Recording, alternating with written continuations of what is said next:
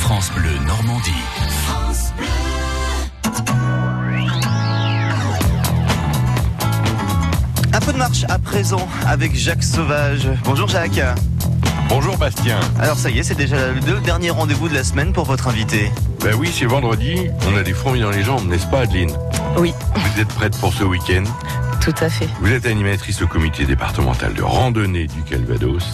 Et donc, ce week-end, tiens, il y a une, euh, il y a une randonnée euh, de Châtelain euh, samedi, demain. Oui, c'est organisé par l'ADTPC euh, sur le secteur de Villy-Bocage. Et quand je dis que c'est une euh, randonnée de Châtelain, C'est parce qu'elle s'appelle d'un château à l'autre.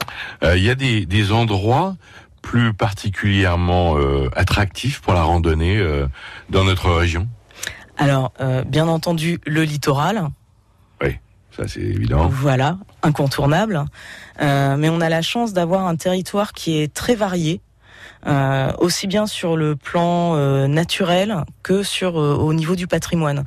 Du coup, ben, vous pouvez, euh, pour les plus sportifs, aller faire de belles randonnées euh, avec pas mal de dénivelé sur le secteur de la Suisse normande. Oui.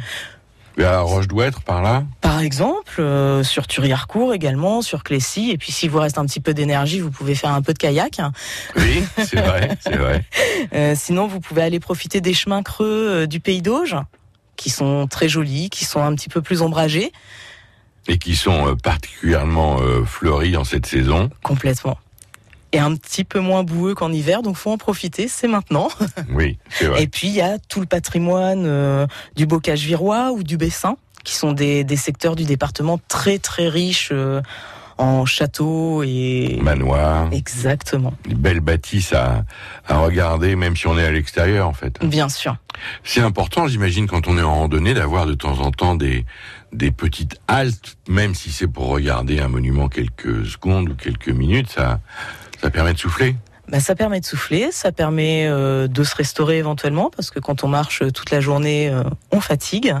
Et puis, ben, ça permet d'apprendre euh, sa région, d'apprendre son patrimoine, d'apprendre son histoire, d'apprendre sa faune et sa flore parce qu'il n'y a pas que euh, le bâti.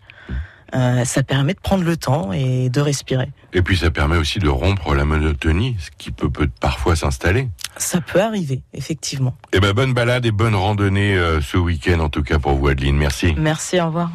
Et pour retrouver toutes les infos, direction le site ffrandonnée au singulier 14.com ou à réécouter bien sûr sur francebleu.fr. France Bleu Normandie.